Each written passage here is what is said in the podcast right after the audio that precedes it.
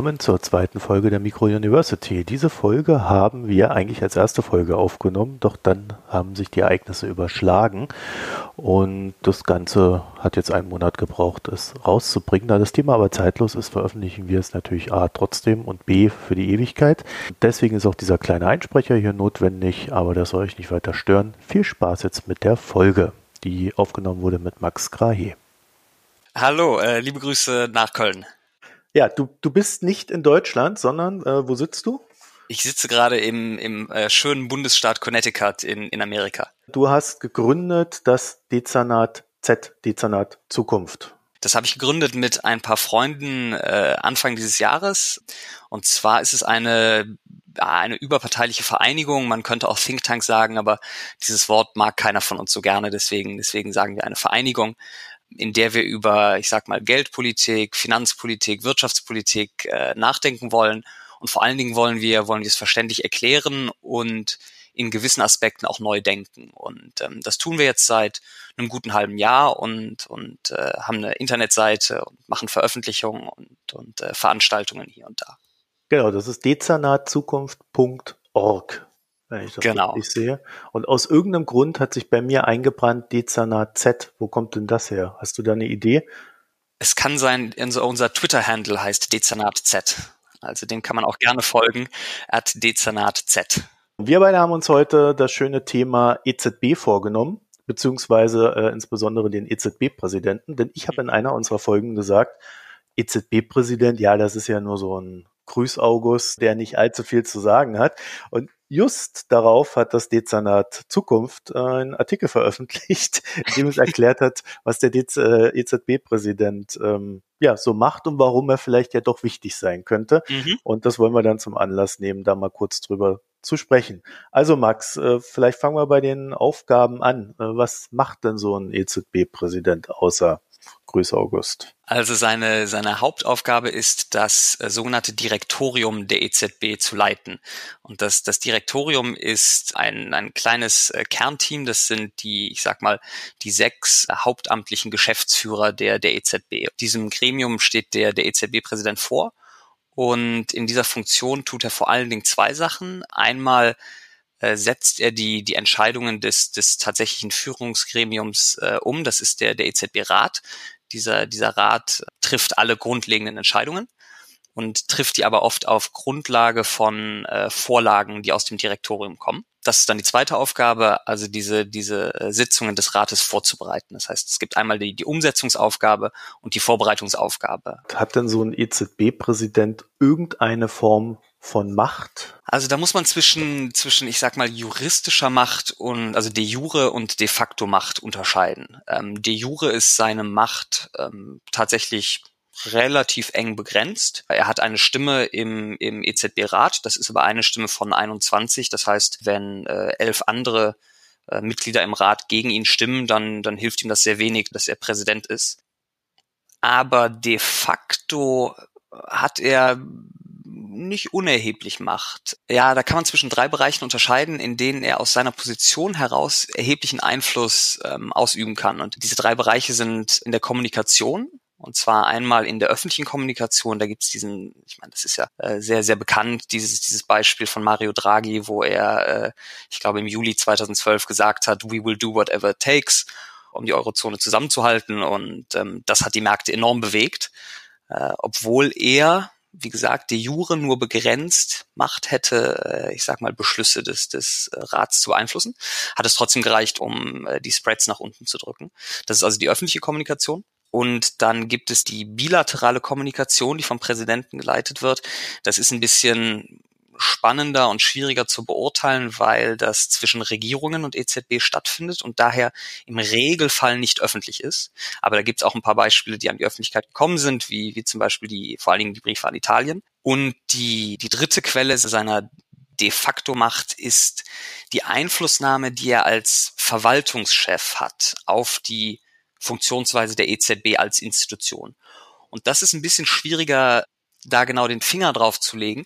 Aber man muss sich überlegen, in allen Gremien, die Entscheidungen vorbereiten, geldpolitische Entscheidungen in, in der Eurozone, sitzt immer ein Vertreter der EZB, der, äh, ich sag mal, Meinungen äußert oder Papiere mitbringt Und diese Papiere haben normalerweise ein ungeheimes Gewicht. Und der Präsident der EZB kann indirekt Einfluss darauf ausnehmen, was für ich sag mal, Forschungsfragen gestellt werden innerhalb der EZB oder was für Konzepte benutzt werden. Er kann, kann insgesamt eine Richtung vorgeben. Und die wird dann durch die, die Position der EZB-Mitarbeiter in den Gremien generell ernst genommen. Gab es denn schon mal den Fall, dass ein EZB-Präsident sich nicht durchgesetzt hat?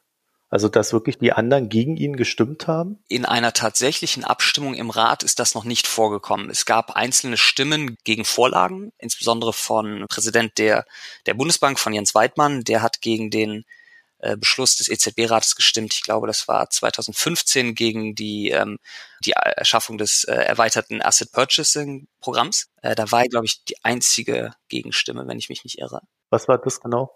Das war die die Entscheidung der EZB, der Federal Reserve und der Bank of England zu folgen und auch Quantitative Easing zu machen. Das ähm, also Anleihen zurückzukaufen äh, vom Markt und ähnliches. Also es gab noch keine Abstimmung, wo er auch tatsächlich dann überstimmt worden wäre, ne? sondern es gab immer nur so Einzelne, äh, die dann gesagt haben, nee, da, das kann ich nicht mitgehen, aus welchen Gründen auch immer. Genau, was man natürlich nicht weiß, ist, ob es Initiativen gab, die äh, Mario Draghi angestoßen hat intern und die dann, ich sag mal, bei der internen Abstimmung auf viel Gegenwind gestoßen sind so dass es nie zu einer offiziellen Abstimmung kam. Das, das wissen wir nicht. Wenn er so eine Abstimmung verlieren würde und das an die Öffentlichkeit dringt, dann wäre das ja natürlich für so einen EZB-Präsidenten eine ziemliche, ja, Niederlage, auch dann in Bezug, wir erinnern uns an die öffentliche Kommunikation, weil er ja gar nicht mehr als quasi Chef äh, vertrauenswürdig nach außen hin kommunizieren könnte. Absolut. Also das hat man gesehen bei dem Whatever It Takes.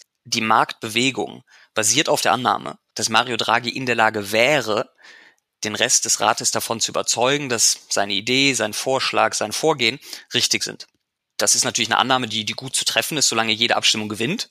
Aber in dem Moment, wo er das erste Mal eine Abstimmung verlieren würde, würde diese Annahme hm, schwieriger werden. Damit, genau wie du gerade gesagt hast, würde, würde die Grundlage wegfallen, auf der, auf Grundlage dessen ähm, die öffentliche Kommunikation so, so wirksam ist das spielt ja sehr stark, also äh, in diesem Bereich öffentliche Kommunikation auch rein, dass im Markt, so abstrakt der auch ist, aber äh, der Finanzmarkt, in dem ja verschiedene Banken, Analysten, Trader, äh, was weiß ich, Fonds und sonst noch was, die sitzen dann halt alle da und folgen dem, was Mario Draghi sagt. Und sie erwarten, und das ist ja tatsächlich auch so ein gegenseitiges Spiel, dass der EZB-Präsident äh, in seinem Wording auch immer so eine Richtung vorgibt, die er dann auch einhält.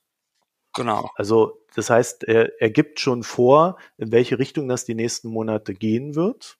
Und der Markt nimmt dann quasi die Entscheidung, die dann in x Monaten fällt, somit schon vorweg und kann sich so ganz langsam den neuen Gegebenheiten anpassen. Genau. Also es ist auch ein sehr fragiles, ja, würde ich sagen, Prinzip, äh, das dort, äh, das dort stattfindet, weil sobald irgendwas das Ganze stört, ist halt das gegenseitige Vertrauen weg. Ne? Genau. Es gab in den letzten Monaten immer mal wieder so Studien aus den aus der EZB, die sich auch damit befasst haben, wie die Eurozone äh, restrukturiert werden sollte, ähm, nicht nur wie sie könnte. Ist das äh, tatsächlich etwas, was wirklich einen Einfluss hat auf die Politik oder ist das eher etwas, was die EZB macht, um zu sagen, das hätten wir gerne und das, äh, aber es, es hält sich ohnehin niemand dran? Ja, das ist schwer zu sagen. Die Entscheidungspunkte bei, bei Reformen der, der Eurozone sind so viele, angefangen von der, von der Europäischen Kommission, vom Europäischen Rat, dann de facto das ähm, Bundesverfassungsgericht, das nicht direkt zu erkennen ist, wie groß der Einfluss eines EZB-Vorschlags da ist. Also ich kann mir sehr gut vorstellen, dass ein Positionspapier der EZB im Bundesministerium der Finanzen Einfluss hat. Ich kann mir gut vorstellen, dass es bei der Bundesbank Einfluss hat. Ob es auf die Richter des Bundesverfassungsgerichts Einfluss hat, das da bin ich mir nicht so sicher. Und wir wissen ja, ich, ich weiß nicht mehr, was genau die, die Entscheidung war, aber das Bundesverfassungsgericht hatte die, die Linie im Sand gezogen, wo sie gesagt haben, weitere Kompetenzen vom Bund abzugeben auf die europäische Ebene ist nur dann möglich, wenn, und jetzt bin ich mir mit der genauen Formulierung nicht mehr sicher, aber wenn, wenn eine, ich glaube, Vertiefung der Demokratie äh, im gleichen Schritt passiert. So. Die Einhaltung dieses Grundsatzes wird vom Verfassungsgericht überprüft werden. Da bin ich mir sicher, dass bei, bei, wenn jetzt zum Beispiel bei Reform der Eurozone ein größeres äh, Investitionsbudget auf Eurozone-Ebene geschaffen wird oder sowas, dass dann sofort eine Klage gebracht wird. Das ist eine Übertragung von Kompetenzen, die nicht gedeckt ist durch zusätzliche Übertragung von Demokratie. Dann obliegt also die Interpretation dieses Grundsatzes wieder dem Bundesverfassungsgericht. Und da bin ich mir nicht sicher, ob die EZB mit ihren Positionspapieren so großen Einfluss hat. Andererseits muss man natürlich auch sagen, das Bundesverfassungsgericht steht nicht völlig außerhalb der Tagespolitik. Das hat man gesehen in, in, im Urteil zum OMT-Programm, das auch, das auch angefochten wurde und wo es Anzeichen gab, dass, dass das Bundesverfassungsgericht es eigentlich nicht mag. Dann hat es den Ball zurück nach, äh, nach Luxemburg zum, zum Europäischen Gerichtshof, zum EuGH gespielt, um einen Mittelweg zu finden, äh, nicht die Eurozone zu zerstören mit einem Urteil, äh, gleichzeitig aber sein, seine eigene Skepsis zu äußern. Und, und es kann also sein, dass, dass das Bundesverfassungsgericht bei einer Reform der Eurozone einen ähnlichen Weg findet. Aber das, das geht jetzt sehr, äh, ich sag mal, ins Detail und in die, in die, in die Weeds rein, wie die Amerikaner sagen. Es ist ja nicht ganz uninteressant, weil zum Beispiel das äh, Bundesverfassungsgericht ja auch bei der letzten Entscheidung gesagt hat, ja, ihr könnt die Anleihen soweit alle zurückkaufen, ist alles in Ordnung. Wichtig ist uns nur, dass es da eine Begrenzung gibt. Mm. Also dass es eben nicht whatever it takes mm. ist, sondern dass es immer so einen klaren Rahmen gibt, in dem das stattfindet. Und ich glaube, der Hintergedanke ist dabei natürlich, dass auch jeder Rahmen innerhalb der äh, EZB und im EZB-Rat dann insbesondere natürlich auch immer wieder politischen Diskussionen, Hinterfragungen und Abstimmungen dann auch aus, äh, unterliegt. Absolut. Also das heißt, das Bundesverfassungsgericht, wenn man es jetzt mal darauf kapriziert, verlangt von der EZB, dass sie demokratisch bleibt. Mhm. Es klingt so ein bisschen absurd, weil sie ja per se nicht demokratisch sein soll, sondern völlig unabhängig von, von der äh, Politik. Aber im EZB-Rat wiederum, äh, wo ja dann auch Länder drin sind, ne? also da gibt es elf rotierende Stimmrechte, da gibt es äh, die fünf größten Länder mit vier rotierenden Stimmrechten mhm. und sechs dauerhafte Stimmrechte im EZB-Direktorium. Also das ist ja irgendwie zwar demokratisch, aber ich als Bürger habe da einen Scheiß zu sagen. Ne? Richtig. das ist schön gesagt. Institution, institutionell demokratisch. Ja, ja, ja. Ja, gut, ein, ein, einen ganz kleinen Haken. Es ist ja mittlerweile so, dass der EZB-Präsident vor das Europaparlament tritt. Und da könnte man natürlich sagen, kann man als guter Bürger äh, Fragen an seinen Europaabgeordneten schicken. Der wiederum kann sie dann an das Komitee weiterleiten, an den Ausschuss. Und die wiederum können Herrn Draghi dann fragen, warum haben sie denn das gemacht? Das ist natürlich eine sehr lange Kette. Und außer zu antworten, muss er nicht viel tun und auch zur Antwort kann ihn niemand zwingen. Das ist nur der Druck der Öffentlichkeit. Aber das, das ist eine Veränderung, die im Laufe der letzten fünf Jahre geschehen ist und das ist doch nochmal ein Schritt zu, zu ein bisschen mehr Transparenz und ein bisschen mehr Accountability, als es vorher der Fall war. Wie politisch ist die EZB? Hochpolitisch. Da heißt es nicht eigentlich, dass sie unpolitisch sein soll. Okay, die Frage ist fast philosophisch, aber sie sollte unabhängig der agierenden Politiker sein aber innerhalb des Spektrums, das sie dann, in dem sie agieren kann, dann wiederum kann sie politisch sein. Wäre das der Ansatz?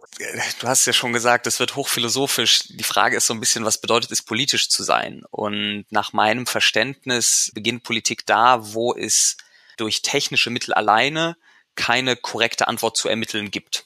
Also wo es Interpretationsspielraum gibt, was denn das Richtige ist, was man so tun sollte. In der Sache selber in der Frage der Geldpolitik gibt es, gibt es eigentlich immer Interpretationsspielraum. Und wenn man diesen Interpretationsspielraum der unabhängigen Zentralbank überlässt und sagt, so, wir, wir geben euch ein relativ breites Mandat und reden euch nicht rein, was ihr tun sollt, um dieses Mandat zu, zu erreichen, dann ist eine völlige Entpolitisierung, das ist in der Sache selber äh, einfach nicht möglich. Und ist es nicht vielleicht genau dieser Aspekt, der die EZB dann halt nicht zu einem reinen Grüß-August-Posten macht, also den EZB-Präsidenten, sondern der dann tatsächlich eine begrenzte politische Macht auch so in sich hat, die man dann innerhalb der Eurozone haben sollte? Ja, sicherlich, sicherlich. Per se gibt es ja erstmal der Institution eine gewisse Macht. Also die Aufgabe der EZB ist ja der EZB als Ganzer aufgetragen. Die Frage, wer dann innerhalb der EZB diese Macht tatsächlich ausüben kann, ist ja nochmal eine separate Frage und, und wir haben ja schon, wir haben ja schon gesehen, dass rechtlich gesehen der EZB-Präsident eher ein Primus inter pares ist als, als, ich sag mal, der, der Mega-CEO, der durchregieren kann und, und dessen Wort automatisch Gesetz ist innerhalb der EZB. Ähm, das heißt, man muss noch mal so ein bisschen außer, auseinander differenzieren zwischen, zwischen der, der politischen Macht der, der EZB insgesamt und dann welchen Anteil davon der Präsident selber ausüben kann. Aber wie gesagt, de facto hat der, der Präsident starken Einfluss, starken Einfluss auf die, die Ausübung dieser Macht. Okay, und wenn du jetzt Angela Merkel wärst, also stell dir das mhm. so vor, und dann äh, entscheiden müsstest, so, ich äh, will jetzt den EZB-Präsidentenposten äh, für mein Land erringen oder ich möchte den Ratspräsidentenposten für mein Land erringen, was würdest du dann so intuitiv sagen, was dir wichtiger wäre? Ja, das, das ist ehrlich gesagt, ich finde es sehr interessant, weil für mich die Antwort extrem eindeutig ist und, und ich würde versuchen, äh, den, den äh, EZB-Präsidentenstuhl zu besetzen. Ach, okay. Vor allen Dingen vor dem Hintergrund, dass zumindest in meiner Interpretation die Politik der Bundesregierung systematisch die Kommission tendenziell geschwächt hat und ich weiß nicht, ob systematisch, aber als Ergebnis ihrer Politik die EZB gestärkt hat. Das heißt, auch wenn man einfach über die letzten zehn Jahre zurückblickt, die, die Institution, die, die stark aus der Krise, mächtig aus der Krise herausgekommen ist, ist die EZB. Und die Institution, die ja eher Einfluss verloren hat, ist die Kommission.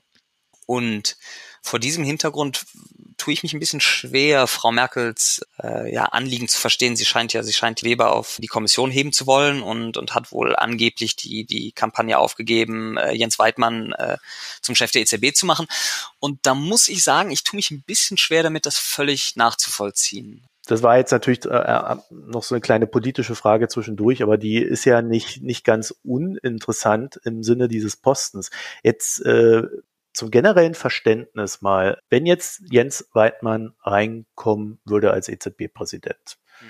und der würde anfangen, seine Linie da umzusetzen, wie frei wäre er da tatsächlich genau das, was er jetzt sagt, auch so umsetzen zu können? Eigentlich ja, nach dem, was du beschrieben hast, nicht, also wäre das sehr schwierig, oder? Das ist korrekt. Also ich sag mal, die großen Leitlinien, der EZB-Politik wird er nicht kurzfristig ändern können. Das sind alles Sachen, die, die im Rat äh, beschlossen werden müssen, also äh, Zinsentscheidungen oder die ähm, Details der Umsetzung, die, die, ähm, die sind relativ genau festgehalten in, in einem Art Handbuch. Das ist die General Documentation of the Eurosystem. Und auch da ist seine Macht begrenzt, weil Änderungen in diesem Handbuch ähm, vom Rat beschlossen werden müssen. Das heißt, sowohl irgendwie die Headline-Figure, was ist der Leitzins, und die, ich sag mal, Details, die aber sehr, sehr wichtig sind. Also so Regeln wie, was für Kollateral darf die EZB annehmen, um, um im Gegenzug äh, Liquidität zur Verfügung zu stellen oder Sachen wie, wie lange wird dieses ELA, Emergency Liquidity Assistance, zur Verfügung gestellt. Das wird alles im Rat entschieden. Also ELA vielleicht, äh, um es kurz zu erklären, das ist, wenn eine Bank in finanziellen Schwierigkeiten ist, dann kann die EZB entscheiden, ihr Notkredite auf, äh, ich glaube, unbestimmten Zeitraum zu geben. Äh, das sind diese ELA. Genau. Beziehungsweise es ist einen Schritt komplizierter. Das macht einen gewissen Unterschied, nicht so rasend viel.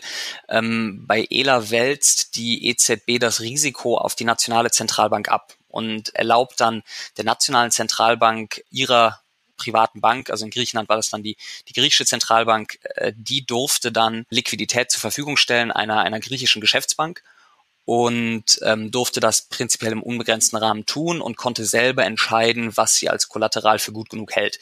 Dadurch sorgt man dafür, dass ein Bankensystem in einem Mitgliedstaat, äh, dem es gerade nicht so gut geht, nicht zusammenbricht, weil Liquidität nach wie vor zur Verfügung gestellt werden kann. Aber diese Liquidität kommt dann eben nicht mehr von der EZB, sondern von der Nationalen Zentralbank, die damit das Ausfallrisiko der, der äh, Sicherheiten auf ihren eigenen Büchern hat da merkt man den Föderalismus, der, der doch drinsteckt im, im Geldsystem der Eurozone. Das heißt, Jens Weidmann müsste dann, wenn wir mal ihn als Beispiel für ja eine Problematik nehmen, die ja vielleicht besteht, wenn man dann so ein, wenn man einen EZB-Präsidenten auswählt. Jens Weidmann könnte eigentlich die Position, die er dann momentan vertreten müsste, nur so halb glaubwürdig vertreten, weil er ja als Person sehr stark andere äh, Positionen vertreten hat bisher. Absolut, absolut. Das heißt, äh, eigentlich ist es für ihn jetzt ein Nachteil, wenn er sich auf als Bundesbankpräsident tatsächlich sehr stark für diese deutschen Interessen eingesetzt hat. Ja, das ist schwer zu sagen. Eine, andere Interpretationsweise wäre ja zu sagen, er hat sich sagen wir jetzt mal arbiträre Zahl, hat sich 50 Schritte in eine Richtung wegbewegt vom Konsens des EZB-Rates. Und das hat er getan als, als äh, Bundesbankpräsident und hat das auch getan auf eine Art und Weise, die klar macht, okay, da, da stehen auch deutsche Interessen dahinter. Wenn er jetzt Präsident der EZB werden würde, kann es natürlich sein, dass er nicht diese vollen 50 Schritte umsetzen kann, aber immerhin 10 Prozent. Und dann ist es vielleicht sogar hilfreich, wenn er vorher relativ lange gesagt hat, dies, das und jenes halte ich für sehr wichtig und sehr richtig und, und ich weiß, dass es sehr anders ist als, als das, was die EZB in den letzten Jahren gemacht hat. Aber ich, ich einige mich mit euch darauf, dass wir jetzt nur ein paar Schritte in diese Richtung machen. Das könnte ihm, ich sag mal, in den internen Verhandlungen, die dann im Rat und, und im Direktorium geschehen würden, könnte ihm das ein bisschen mehr Munition geben, wenn er sagen kann, ich habe lange und glaubwürdig diese Position vertreten und damit ich jetzt davon abgebracht werde, müsst ihr mir ein bisschen entgegenkommen. Man könnte natürlich auch sagen, dass in der jetzigen Phase, in der die Anleihenkäufe zurückgefahren werden, Tapering, mhm. er das viel glaubwürdiger vertreten kann als Draghi, weil das ja eine Politik ist, die er immer gefordert hat. Und er kann sich ja dann zum Beispiel hinstellen und sagen, ja, äh, wir müssen das jetzt beenden, aber wir können das natürlich nicht von jetzt auf gleich machen, sonst gibt's große Verwerfungen mhm. an den mhm. Märkten, deswegen machen wir das jetzt ganz langsam. Also äh, ich habe jetzt diese kleine Diskussion nur geführt, um vielleicht darzustellen, wie schwierig es ist zu bestimmen, ob eine Person als EZB-Präsident tatsächlich diese Glaubwürdigkeit haben kann, die sie braucht. Mhm. Da gibt's äh, sehr viel für und wieder, mhm. sehr viel Seitenstränge. Ähm, ich glaube, am Ende ist der Name, ist so jetzt mein persönliches Empfinden, so lange fast egal, solange die EZB als Institution glaubwürdig ist. Das heißt, von der EZB habe ich in den, in den letzten Jahren ein sehr konsistentes Handeln gesehen. Ich weiß aber auch, das sage ich jetzt als Marktteilnehmer, die EZB ist so stark politischen Einflüssen ausgesetzt, dass sie noch gar nicht alle Instrumentarien hatte, die sie brauchte, um Probleme, Krisen Bankenpleiten äh, anständig lösen zu können. Ich habe dann aber auch gesehen in den letzten Jahren, es, es wird immer ein Weg gefunden, es doch tun zu können. Äh, vielleicht eine, eine letzte Frage in diesem Sinne. Eine der Grundaufgaben der EZB ist die Sicherung der, der Finanzmarkt oder äh, die Aufrechterhaltung des Eurosystems. Mhm. Ist nicht bereits in diesem Auftrag begründet, dass sie, was immer es braucht, tun wird am Ende? Ja, jetzt ist die Frage, ist das Eurosystem gekoppelt daran, dass alle jetzigen Mitgliedstaaten auf ewig Mitglieder bleiben, ja oder nein? Und das ist schwer zu sagen. Also Wolfgang Schäuble war fest davon überzeugt, dass ein Austritt Griechenlands aus der Eurozone zusammen mit äh, dann Interventionen, um, um Italien und Spanien zu stabilisieren, dass das zu verkräftigen wäre. So, dann könnte, dann könnte man also sagen, da, da wäre, ähm, wäre das Mandat der EZB gewahrt worden, obwohl die Eurozone geschrumpft ist. Ähm, aber äh, so kommen wir ehrlich gesagt wieder zurück zu, zu einer Quelle der de facto Macht der, der EZB. Diese Szenarien, wo man, wo man über einen, einen Austritt eines Landes aus der Eurozone spricht, diese Szenarien sind ja sehr weit weg von einem normalen Tag an der Frankfurter Börse oder, oder auf den äh, Currency Markets. Das, das heißt, was genau passieren würde, wenn, wenn ein Land austritt, das weiß niemand genau.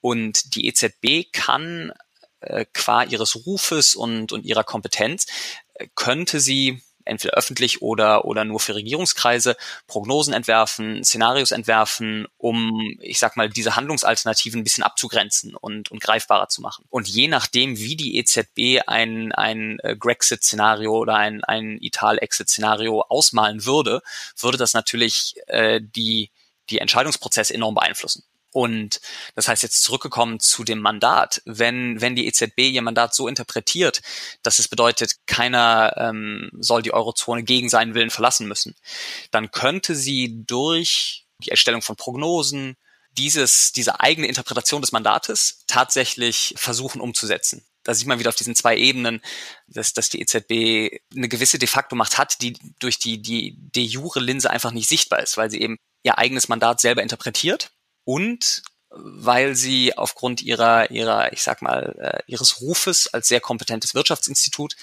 äh, Wirtschaftsforschungsinstitut, ähm, diese, diese Szenarios, die weit abliegen von, von der tatsächlichen äh, wirtschaftlichen Realität, diese Szenarios ein bisschen greifbarer machen kann und dadurch Handlungen beeinflusst. Ja, ich glaube, darin liegt dann auch nochmal die Hauptantwort darin, wie politisch ist die EZB. Ist wahrscheinlich sehr politisch und äh, das Bundesverfassungsgericht ist ja da durchaus tatsächlich im Sinne der Checks and Balances äh, gar nicht mal so verkehrt, weil Richtig. die EZB schon äh, mit einem gewissen Augenmaß die Dinge auch dann angehen muss, wenn gerade alle in Panik verfallen und äh, das Chaos droht. Also äh, finde ich jetzt erstmal so nicht verkehrt weil auch eine EZB ist wahrscheinlich am Ende menschlich und damit fehlbar.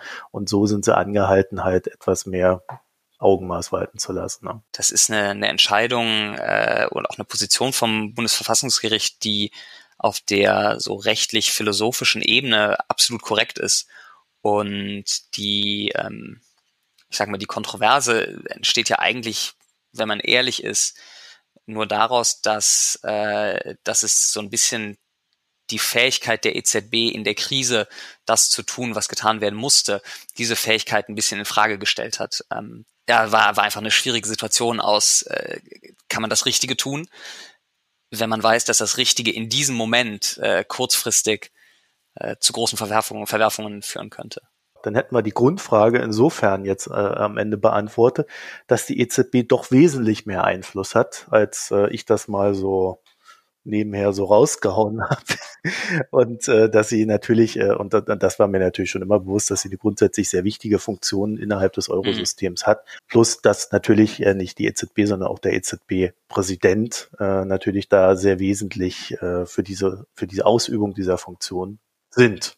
So, und in dem Sinne, Max Grahe, ich danke dir für das Gespräch. Ja, äh, hat Spaß gemacht. Ich danke dir und ähm, auf Wiederhören dann. Ciao.